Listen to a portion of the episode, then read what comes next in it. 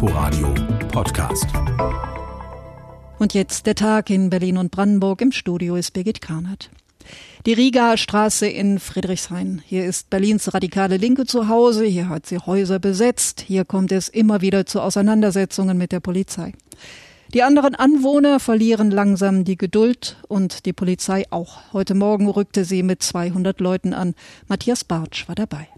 Früh am Morgen gegen 7 Uhr postiert sich die Polizei in der Riga-Straße mit einem Großaufgebot. Mit schusssicheren Westen und Helmen ausgestattet, brechen die Beamten die Eingangstür des Hauses Nummer 94 auf.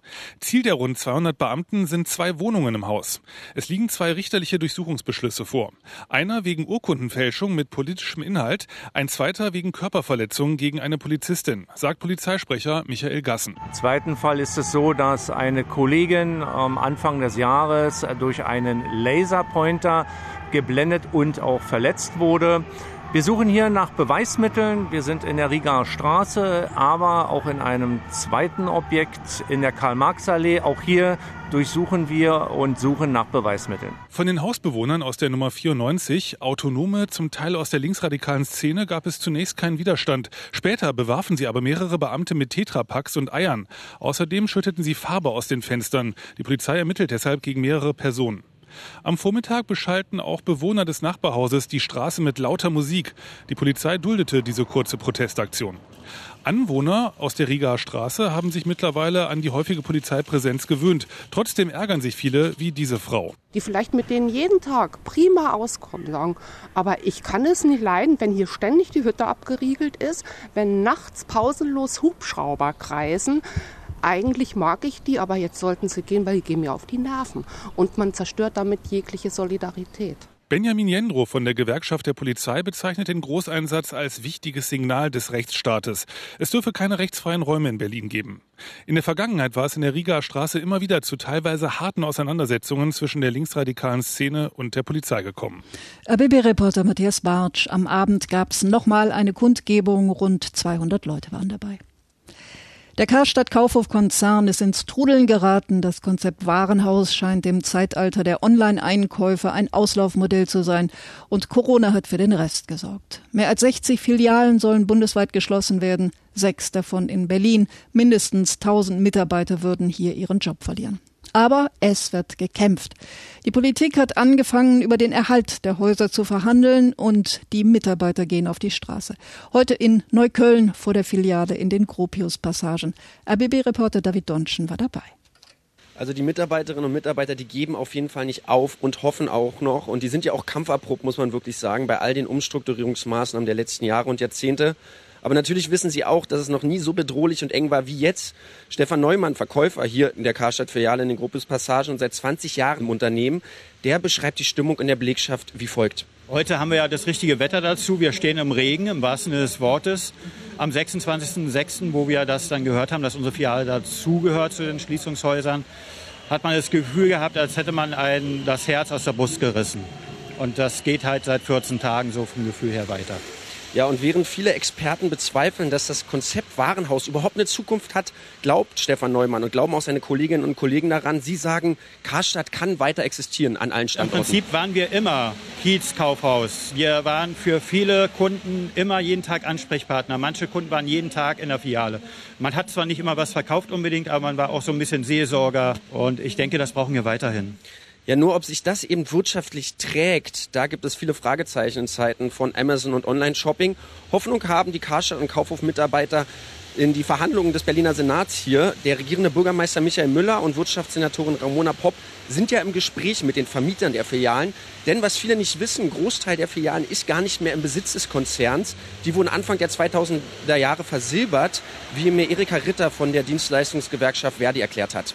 Leider sind es nur ganz wenige Häuser, die äh, dem Unternehmen wirklich selbst gehören. Das ist der Alexanderplatz, das ist der Hermannplatz und das ist der Kudamm. Der Rest ist alles angemietet.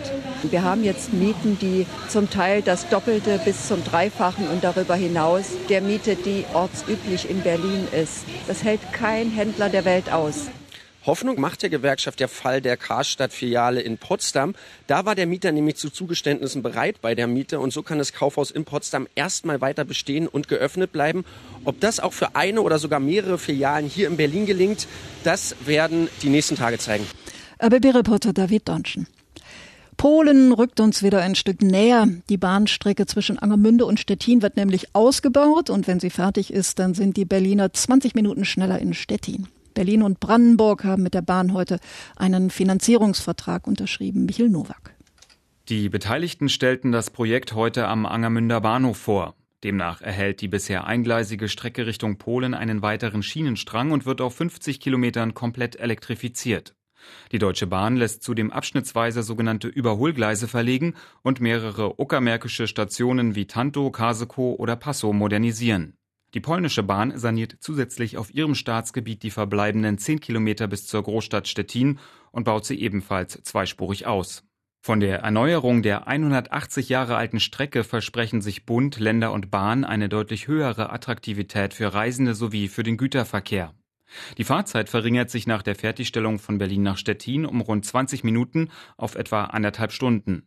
So lange bzw. so kurz waren Passagiere zwischen den beiden Metropolregionen zuletzt vor acht Jahrzehnten unterwegs. Der Sanierung vorausgegangen waren jahrelange Verhandlungen. Die Kosten von rund einer halben Milliarde Euro auf deutscher Seite trägt zum Großteil der Bund. Die Länder Berlin und Brandenburg steuern jeweils 50 Millionen Euro bei. Im Jahr 2026 sollen die Arbeiten abgeschlossen sein. ABB-Reporter Michael Nowak.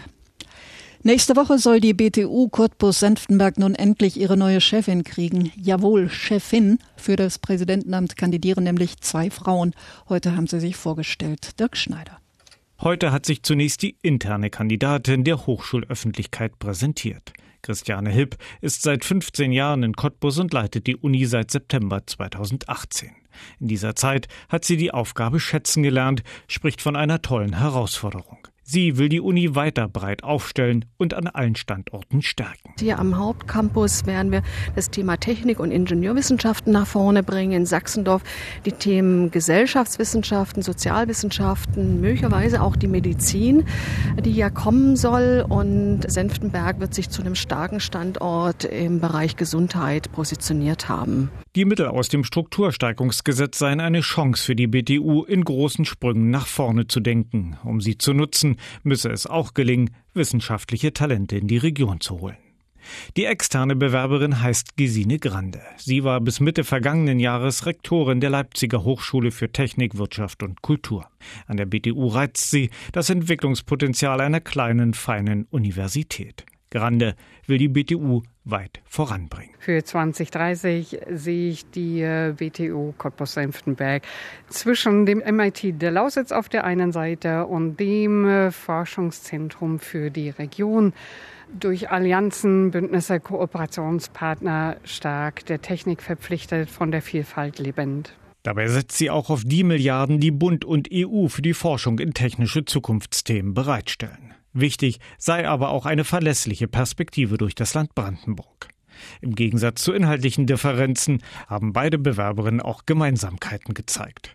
Beide hatten einen schwarzen Hosenanzug an und beide kamen lächelnd aus ihren Anhörungen heraus. Die Diskussion mit den bis zu 400 Mitarbeitern und Studenten, die zum großen Teil online teilgenommen haben, seien interessant und konstruktiv gewesen. Hip Grande, die Entscheidung liegt nun bei den 21 Mitgliedern des Senats der BDU Cottbus-Senftenberg. Dirk Schneider war das aus Cottbus. Corona hat dafür gesorgt, dass Tierhaltung und Verarbeitung nicht mehr aus den Schlagzeilen kommen. Und vielleicht hat diese aktuelle Entwicklung mitgeholfen, Hassleben nun endgültig zu verhindern. In Hassleben in der Uckermark wollte ein holländisches Unternehmen 37.000 Schweine mästen. 16 Jahre lang ist gestritten worden.